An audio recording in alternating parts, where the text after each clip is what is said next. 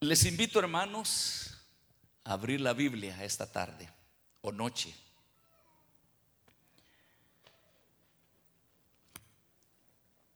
Y quiero que lo haga en el libro de Lucas.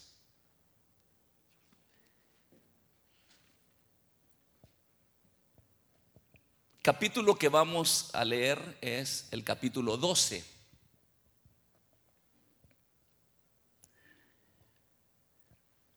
Versículo que leemos es el versículo 13. Cuando lo tenga, hermano, diga gloria a Dios. Una por tener una Biblia en mano, que es la palabra de Dios. Y la otra es porque esa palabra es para nuestra vida.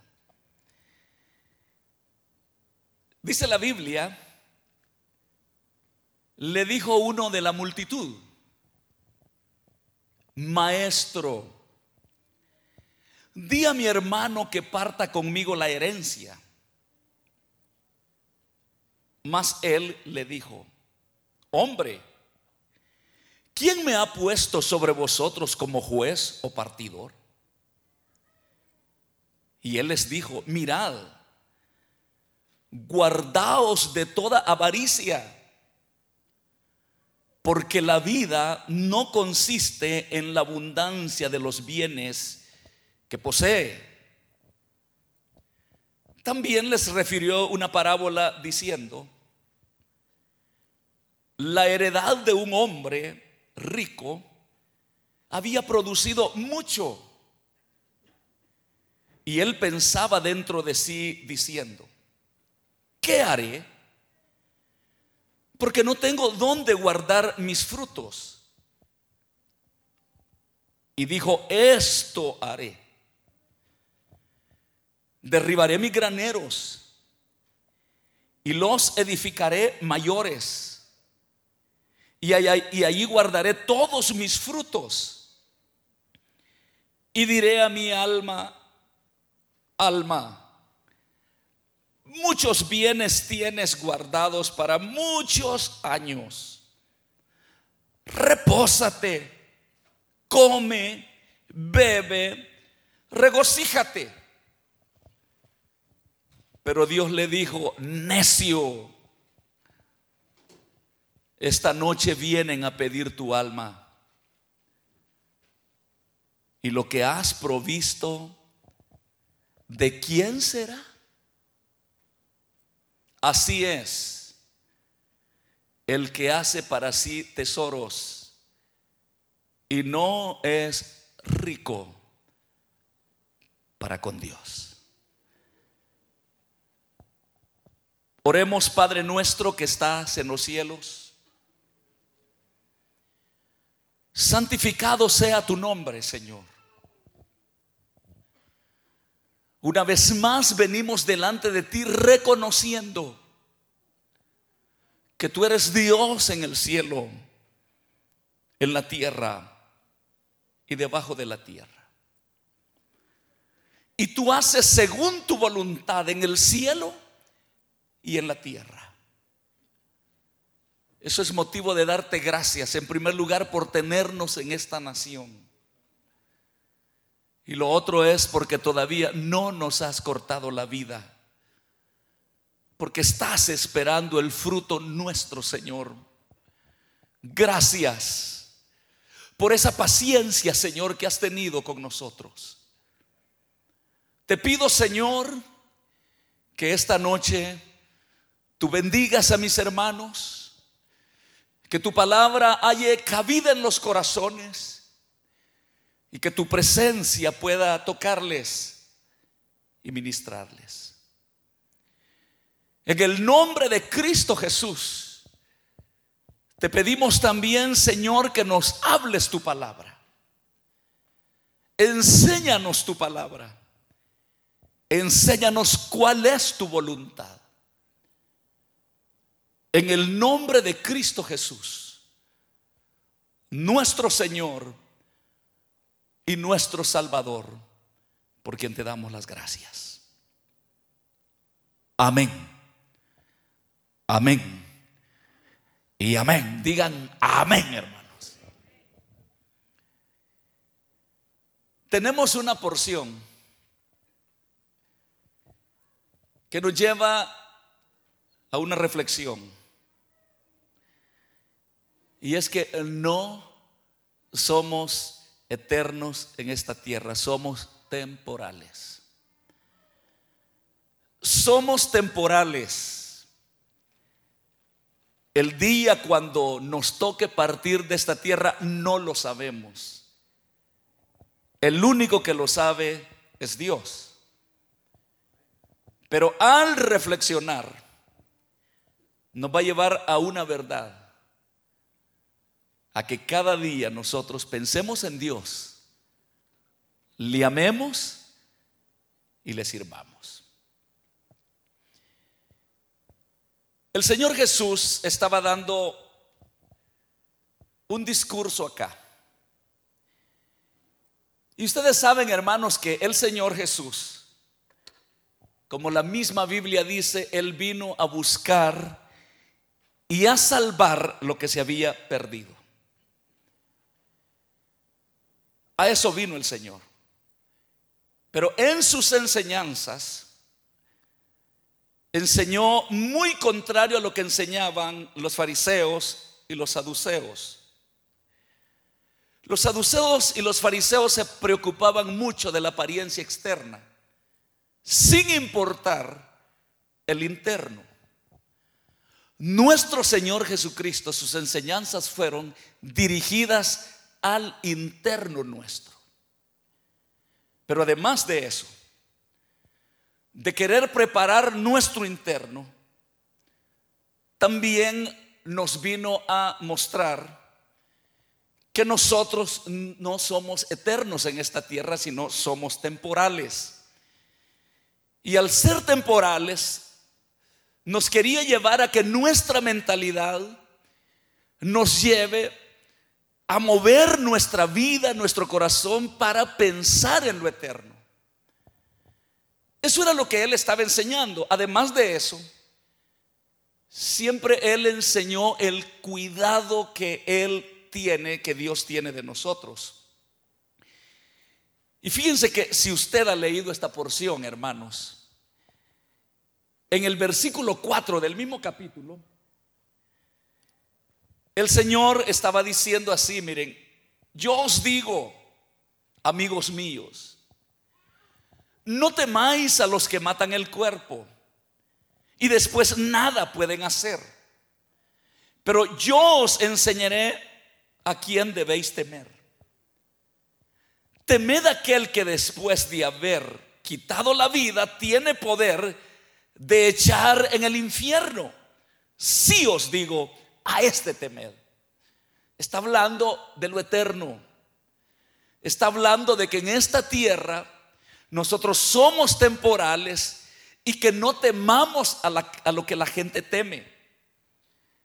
Nosotros debemos de temer a Dios.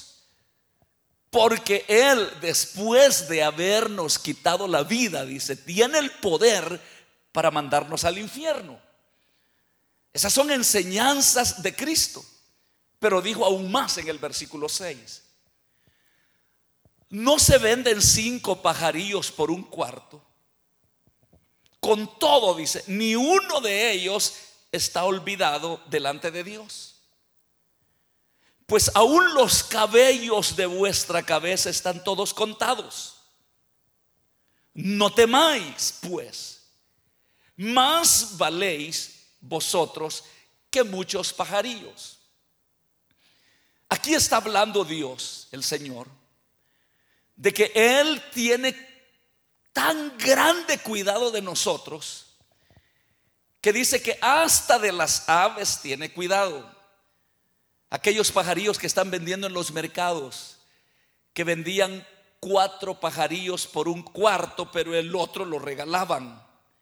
Pero aún ese que regalaban, dice, no está olvidado por Dios. Y dice, ¿acaso no valéis vosotros más que las aves? Dice más adelante. Dice el Señor, con todo esto yo quiero decirles que hasta los cabellos de vuestra cabeza están contados, o vuestros cabellos de vuestra cabeza están todos contados. Así es que no temáis. pues más valéis vosotros que muchos pajarillos. Con eso está diciendo el Señor, tengo cuidado de las aves, ¿cómo no voy a tener cuidado de la corona de mi creación, que son los humanos? Yo creo, hermanos, que la reacción de todos al oír ese mensaje de Cristo hubiera dicho, somos ricos en el Señor. Porque si Dios tiene cuidado de nosotros, está diciendo, nunca los voy a dejar. Nunca los voy a desamparar. Y eso es lo que el hombre necesita, hermanos. Si nosotros nos movemos en esta tierra, pero nosotros vemos los resultados de lo que se dicta en el cielo. Lo que Dios dice allá es lo que aquí se ve. Hay quienes dicen, miren, los chinos fueron los que eh, inventaron esto del coronavirus y hasta ciertos chascarrillos han sacado de eso. Ah, pues ya va a pasar, dice, porque los que hacen los chinos no sirve.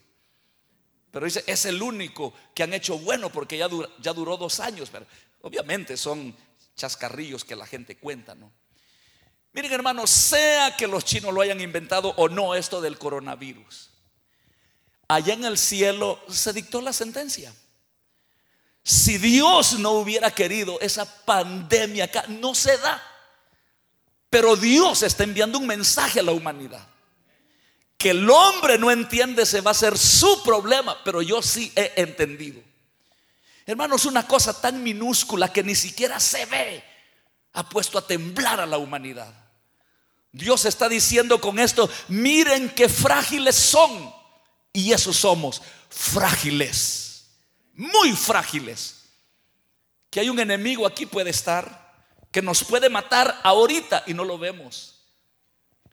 Lo único que yo sé es que Dios tiene control de todo. Y Él tiene contados hasta los días que vamos a vivir. Cuando Él dio este mensaje de ese cuidado que Él tiene, todos hubieran exclamado, somos ricos en Cristo.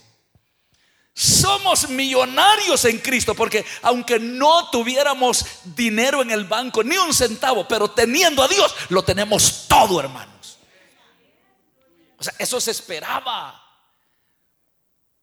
Pero el resultado del mensaje, lo único que yo llego a comprender es que hay unos en el caso de este hombre, que por aquí le entró la palabra de Dios y por aquí le salió. ¿Saben por qué? Porque el Señor los estaba preparando para lo eterno, hablando del infierno, hablando de un cielo, hablando que Dios tiene cuidado hasta de las aves y de los hombres que confiaran en Él, que dependieran de Él. Pero de repente sale uno gritando dentro de la multitud. Miren qué disparate, hermano. Le dijo, dice, lea la porción que yo leí, versículo 13. Le dijo, le dijo uno de la multitud, maestro, di a mi hermano que parta conmigo la herencia. El Señor queriéndolos sacar de esta tierra para que su corazón lo pongan en la eternidad, y él sale en vez de decir, somos ricos en Dios, no necesitamos nada. Sale gritando, Señor, di a mi hermano que parta la herencia conmigo. O sea, es totalmente, como decimos, disappoint. Totalmente fuera del tema. Pero eso es lo que yo le digo, el mensaje que el Señor estaba dando, que era prepararlos para la eternidad, no caló en ellos, sino que el hombre seguía pensando acá. Di a mi hermano que parta la herencia conmigo, es decir, él estaba tan enfauscado, tan embotado de acá de lo terrenal, que no pudo percibir el mensaje espiritual. Ahora, en el tiempo de Jesús, no era extraño que las personas llevaran casos de esa índole a los rabinos. De alguna manera, este, por lo menos le dio un alto grado de importancia al Señor. Y quizás pensó que era un rabino. Y dijo, le voy a llevar mi queja a él. Pero el Señor, como no vino precisamente a que nosotros pusiéramos la mirada en esta tierra, sino en el cielo, porque ya demasiado la tenemos en esta tierra, vino a enseñar lo celestial. Pero este hombre seguía aferrado a la tierra. Y el Señor no quiso involucrarse en ese tipo de temas porque había algo más importante para él. Y era salvarnos, arrancar de nuestra mente y de nuestro corazón la avaricia y que nos fijáramos en lo eterno, que se revelara nuestra vida que viene un final y que en ese final de esta tierra no podremos sacar absolutamente nada, sino solamente lo que hicimos para Dios. Porque así dice la Biblia, bienaventurados los que mueren en el Señor. Y no dice porque su dinero con ellos sigue, sino dice porque sus obras con ellos siguen. Lo que hacemos para Dios es eterno y tiene galardón eterno. Lo que hacemos para los hombres el día que muramos, ahí terminó todo. Entonces el Señor no quiso en ninguna manera enrolarse en ese tipo de temas, pero aprovechó el Señor para decirle algo a los ricos de esta tierra y a los pobres de esta tierra. Comencemos con los ricos. El Señor les dijo, hombre, ¿quién me ha puesto sobre vosotros como juez o partidor? Le digo, mira, guardaos, cuídense de toda avaricia, porque la vida del hombre no consiste en la abundancia de los bienes que posee, que era lo que él estaba reclamando. Él quería bienes materiales, él quería la herencia. No sabemos si era legal, si no era legal, no se dice más nada en la Biblia, no se sabe si el que no quería darle la herencia era un hombre que lo estaba haciendo injusto o era justo, eso no se sabe. Lo que sí se sabe es que el Señor dio un consejo y dijo, no, no, no consiste la vida del hombre en los bienes que posee. Así es de que guárdense de toda avaricia. Y lo está diciendo el Señor, el Dios que dice que tiene cuidado de todos nosotros. Y luego habla su parábola, versículo 16, donde dice, también le refirió una parábola diciendo, la heredad de un hombre rico había producido mucho. Y él pensaba dentro de sí diciendo, ¿qué haré? Porque no tengo dónde guardar mis frutos. Oiga bien, quiero, quiero que por favor se grabe esto. No tengo dónde guardar mis frutos. ¿Qué haré? Y dijo, esto haré derribaré, mis graneros, los edificaré mayores, y ahí guardaré todos mis frutos y mis bienes, y diré a mi alma,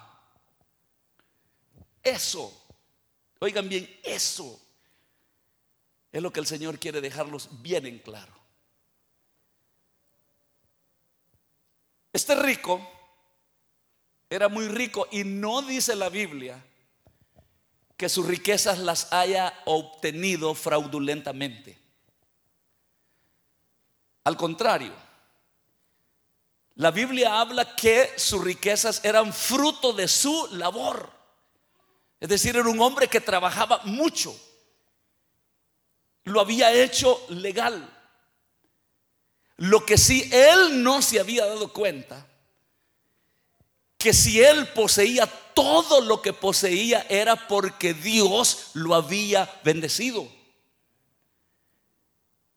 Ese es el punto, hermanos, porque eso es lo que le dijo a Israel. Miren, le dijo, cuando hayan entrado a la tierra prometida y ustedes prosperen y tengan buenas casas y tengan viñas y tengan dinero en abundancia, tengan vacas, tengan ovejas.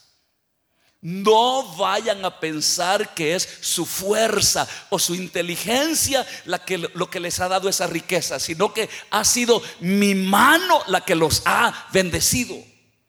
Así es que cuídense. No vaya a ser que se aparten de mí y cuando lo tengan todo y se hayan apartado yo traiga todas las maldiciones de las otras naciones para ustedes. Eso era lo que le estaba pasando aquí al rico. Nosotros sabemos, hermanos, como les dije al principio, que de Dios depende todo. Yo hoy amanecí vivo porque Dios me quiso dar vida. Hermano, y el momento, oigan bien, el momento más aprovechado de mi vida el día de ahora es este momento. ¿Por qué? Porque por lo menos le he dado una pizca de mi tiempo al Dios que lo merece todo de mí. este momento para mí es el más importante de todo este día. Porque puedo darle gloria a Él. Puedo darle alabanza a Él. Porque Él me dio la vida hoy, hermanos. Les hago una pregunta. Eh, por favor, contesten. Yo me siento en familia con ustedes y ustedes conmigo. Se sienten en familia. Si somos hermanos, nos ha lavado la misma sangre, hermanos. El mismo cielo nos espera. La pregunta es, ¿cuántos le dieron gracias a Dios este día? Porque le dio la vida. Porque es posible, hermanos, que el oropel de este mundo, los afanes de este mundo, nos lleven tan agitados que hasta se nos olvida que allá en el cielo está uno sentado diciéndole, Señor, déjalo vivir ahora. Déjala vivir ahora. Y despertamos. Yo, digo, cada vez que despierto, hermanos, es un milagro glorioso. ¿Cómo es que estando dormido mi cuerpo inerte, mis pulmones funcionan? Si usted me puede explicar cómo es eso. Si usted me puede explicar cómo es que mi sangre corre cuando yo todo estoy privado de todas mis facultades. ¿Cómo es que yo estoy respirando? ¿Cómo es que este cuerpo, cómo es que esta maquinaria funciona?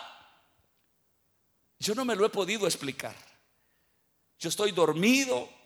En ese momento no siento nada, absolutamente nada, pero sigo respirando mi corazón sigue palpitando, mi sangre sigue corriendo por mis venas. Y a una sola conclusión llego. Hay en el cielo alguien que aún dormido está cuidando de mí y está cuidando de usted. Y luego despertamos y otra vez y uno dice, ¿y cómo es que funcionó mi corazón y mi vida? Yo no podía hacerlo trabajar, yo no podía hacer ejercicio. ¿Cómo es posible? Es que el Señor dice, yo tengo cuidado de ti. Hasta los cabellos de vuestra cabeza están contados. ¿No creen, hermanos, que es motivo de darle gracias a Dios y un fuerte aplauso porque es tan bueno? Pero miren este rico. Él jamás pensó que era Dios quien lo había bendecido. Y se lo digo por las palabras que él está diciendo. Él pensaba dentro de sí, dice el versículo 17, diciendo, ¿qué haré? No tengo dónde guardar mis frutos. Oigan, mis frutos. Esto haré derribaré mis graneros, los edificaré mayores. ¿Están leyendo conmigo, hermano? Y guardaré todos mis frutos y mis bienes. Y diré a mi alma, es decir, todo era Él, Él, Él, Él, Él, Él. Y la pregunta es, ¿dónde está Dios? Ese es un gran problema del ser humano. Lo mismo hizo el rey Nabucodonosor.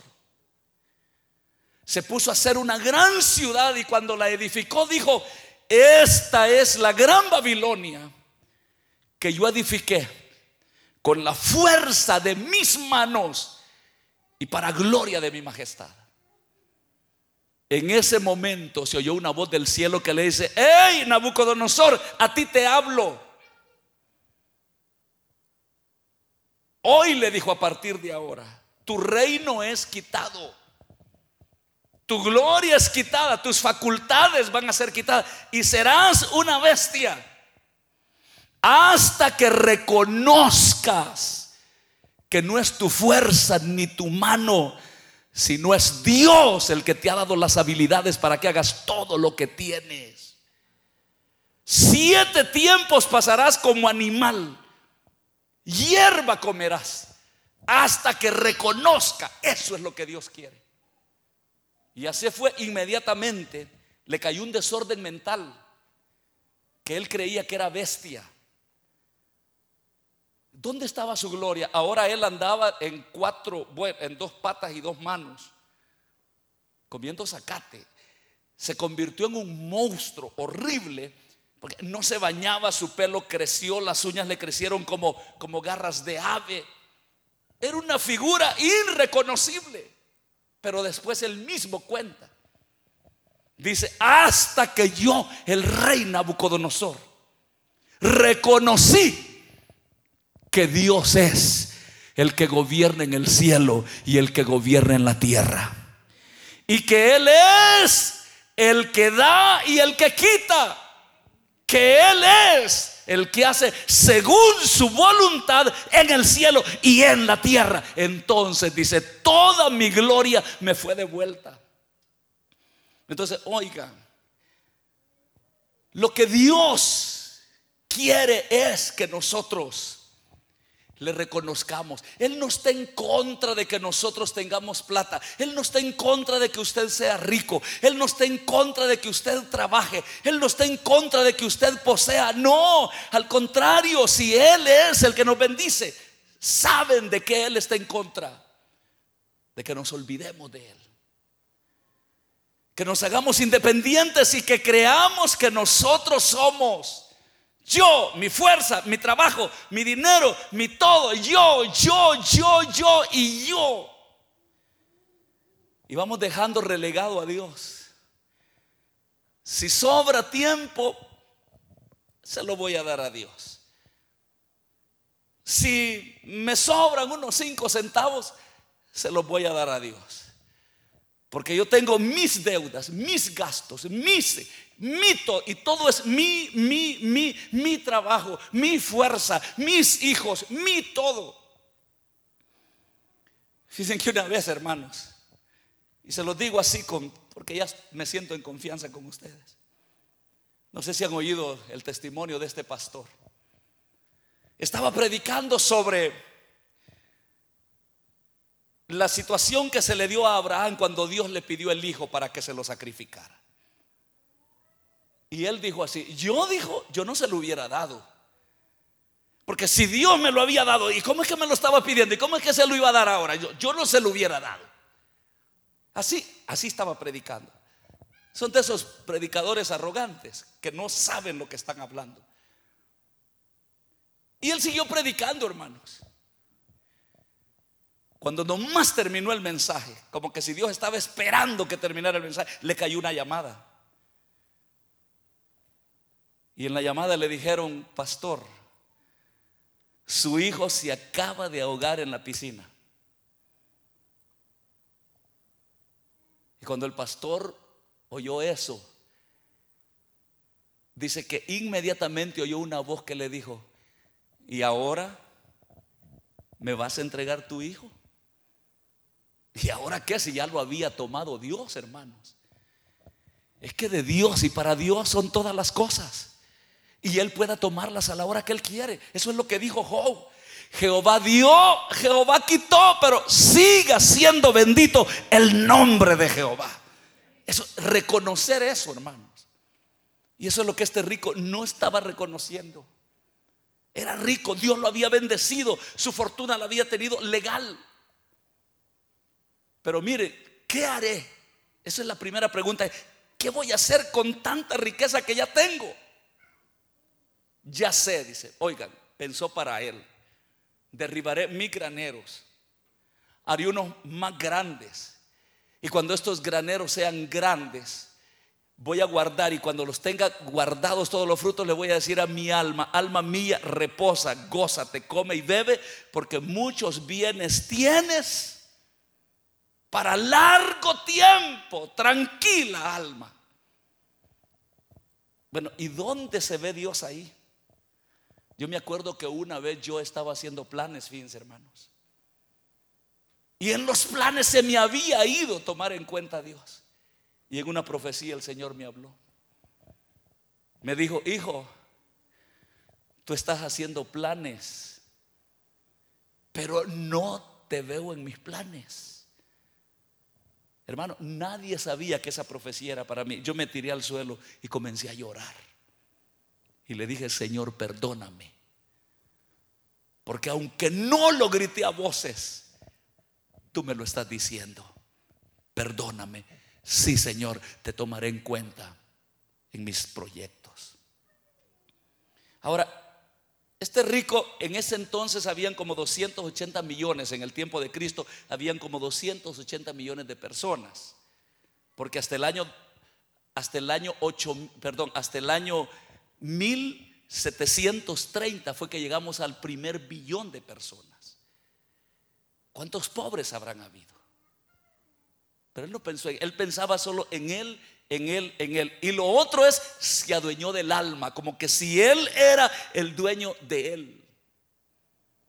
Pero en ese momento, igual que el rey Nabucodonosor, le dijo al Señor, necio, esta noche vienen a pedir tu alma. O sea, si iba a morir esa noche, en el plan de Dios ya estaba, hasta ahí lo iba a dejar vivir. Esta noche vienen a pedir tu alma. Y todo lo que tú tienes, ¿de quién será? Esa es una pregunta que yo estoy seguro que él no supo responder. Pero es algo que nosotros deberíamos de ponerlo en el corazón. Y todo lo que yo hago y todo lo que yo tengo, ¿de quién será? No sabemos. Lo que sí sabemos es lo único que yo tengo, lo único que yo lograré, aprovecharé, es lo que haga para con Dios. De ahí todo lo que yo haga, otros vendrán. Miren, yo me recuerdo de un hombre muy millonario en El Salvador. Era tan millonario, pero era tan tacaño, que tenía una gran finca, hermanos, pero una finca enorme. Su cosecha de café era pero hablamos de miles de quintales de café. Siempre andaba todo sucio. Se iba a cortar un monte que se llama Mora, hacía los manojos y lo iba a vender al mercado a cinco centavos. Y yo digo, ¿y qué necesidad tenía este? El punto es que él murió y tenía siete hijas. Y esto que le estoy contando es real.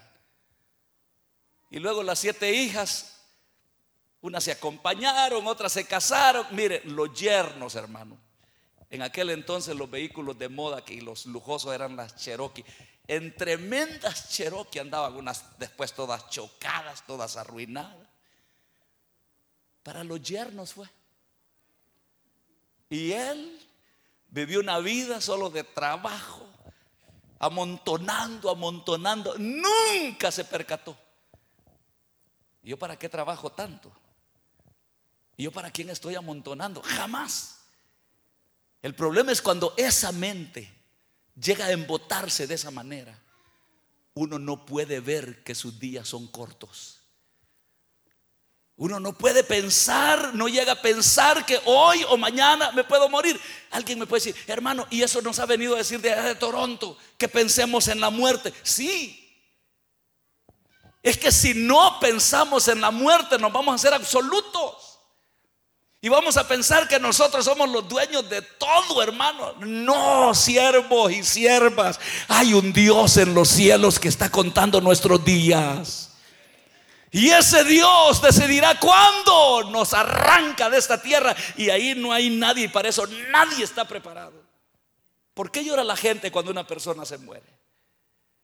Porque no lo esperaban. No estaban proyectados para eso. Yo le estaba contando a mi hermano Manolo que esta semana fui a pagar el terreno donde me van a enterrar y con mi esposa a la par mía va a quedar. Y me dicen unos hermanos, hermano, ¿y usted por qué anda pensando en la muerte? Es que es bíblico, les digo. Yo no soy eterno. ¿Saben qué decía el salmista? Señor, Ayúdame a entender cuán frágil soy y cuán cortos son mis días. Ayúdame a entenderlo. ¿Y por qué David decía eso? Porque si uno no piensa en eso, hermanos, uno se va a proyectar para todo, menos para enfrentarse a Dios el día de la eternidad. Y eso es lo que le pasó a este rico. Necio le dijo el Señor. Hoy vienen a pedir tu alma, hoy te muere. Y no había coronavirus, hermano. Hoy está más fácil morirse. No, de veras. Quiero contarles algo. Ahí en la ciudad de Kitchener había una hermana que su esposo se había quedado en Guatemala. Mire, nos estuvo orando como dos años para que el hombre viniera. Y que mire, hermano, él es un siervo. Viera cómo trabaja con los jóvenes. Viera, hermano, que él, le va a ayudar mucho, hermano. Y nosotros, ahí, Señor, trae ese siervo, Señor. Y recogiendo ofrendas para traerlo. Al fin contestó el Señor. Y todo bien contento. Vaya, gloria a Dios, ya viene. Ese hombre nos va a ayudar. Ay, Dios, hermanos. Cuando lo vi en la silla parecía un tetunte. No adoraba a Dios para nada. Wow, dije yo. Es mentira lo que la hermana me contó. Pero bien, vamos a darle tiempo. Y comenzaba, vaya hermano, nos vamos a proyectar en esto. Mire hermano, deme tiempo, me decía. Deme tiempo. A los días ya no llegó a la iglesia. Y yo le decía a la esposa, mire, y, el hermano Manuel, pues ahí se llamaba. Fíjese, le ha metido que no quiere ir. Y de ahí llegó con olor a cerveza se reconcilió, lloró. Y fue la última vez que llegó. Y se fue. Y, después llegaba así, pero de vez en cuando. Se metió tanto a lo material, a lo material, y me decía, no tengo tiempo, no tengo tiempo. Y yo le decía, mire hermano, cuando Dios le venga a pegar el jalón, le decía, va a ser fuerte. Ah, yo sé, me decía, pero el Señor sabe que yo tengo necesidad conoce la Biblia, le digo, que no sabe que Dios tiene cuidado de usted, que no sabe que Él no lo va a dejar por servirle a Dios, usted no se va a quedar pobre, al contrario, no desaproveche, Dios lo ha traído hasta a esta ciudad, a, este, a, este, a esta nación donde hay oportunidades, pero no se olvide de Dios, trabaje, haga dinero, haga lo que quiera, pero sirva a Dios, ame a Dios. ¿Qué hermanos? No lo arranqué para nada. Hace como unos seis meses, se fue para Guatemala. A los días me dijo la esposa, mire, me dijo, porque la dejó también. Él, se fue con otra. Y me dijo la esposa, mire, allá cayó Manuelito bien grave, está con coronavirus. Y le dije yo estas palabras, Dios le estuvo dando mucha oportunidad. Le dije, prepárese porque peligroso se va. Si ya no hay propósitos en esta tierra, con el Dios ya no tiene propósito, ¿para qué lo va a tener aquí? Prepárese, cabal, a los tres días se murió Manuel. ni siquiera me pude despedir de él. Pero a qué quiero llegar, hermanos.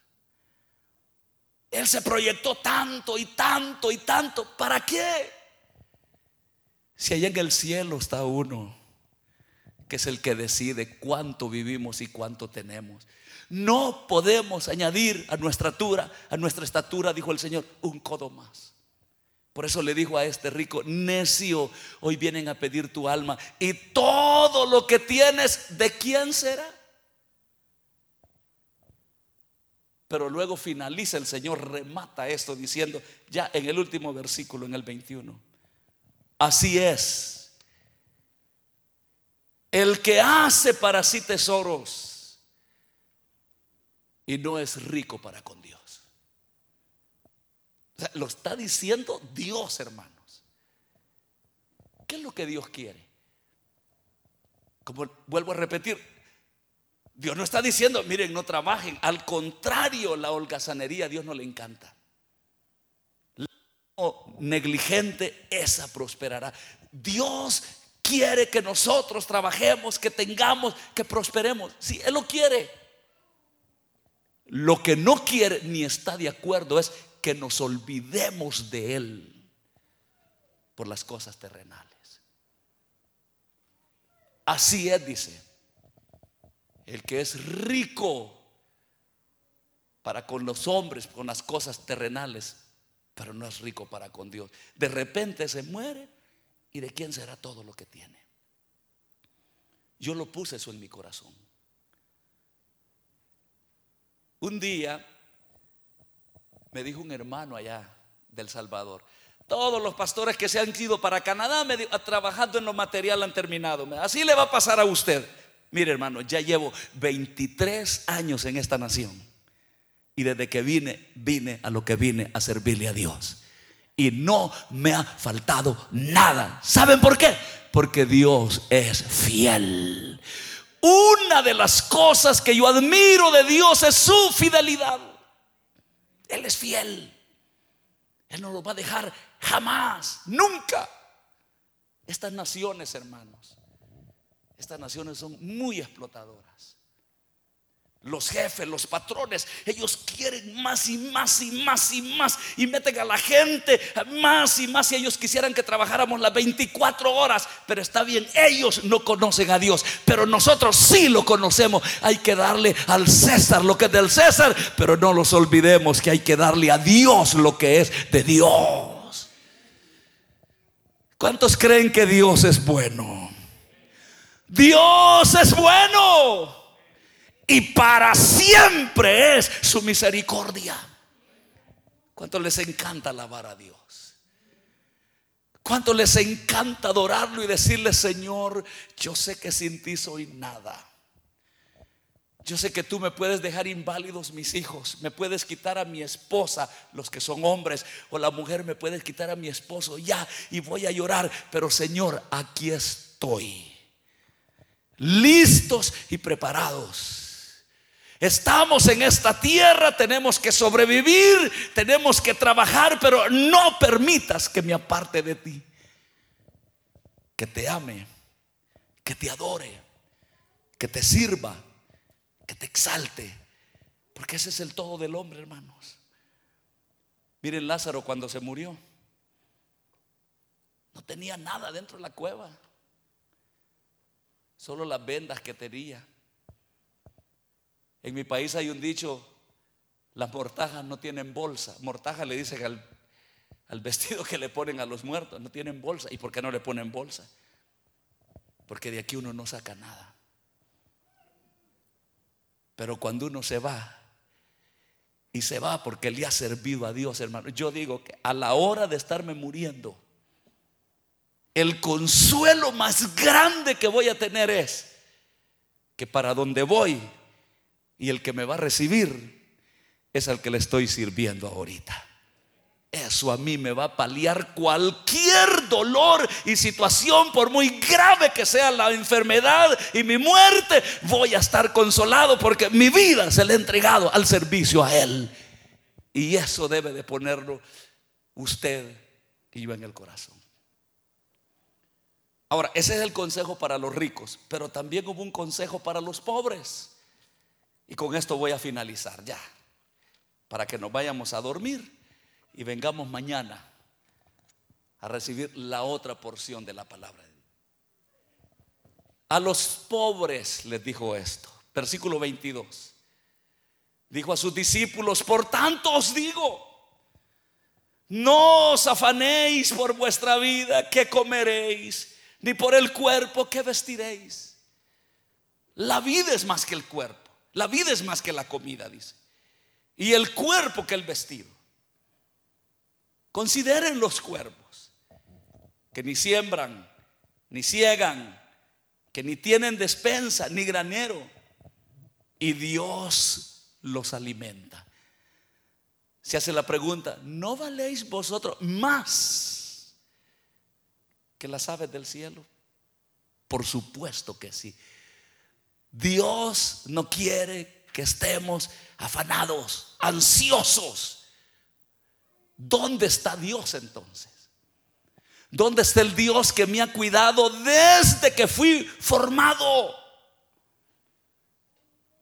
Él está sentado en su trono y desde ahí gobierna el cielo y la tierra. Y pone el otro ejemplo. Versículo 25, ¿quién podrá de vosotros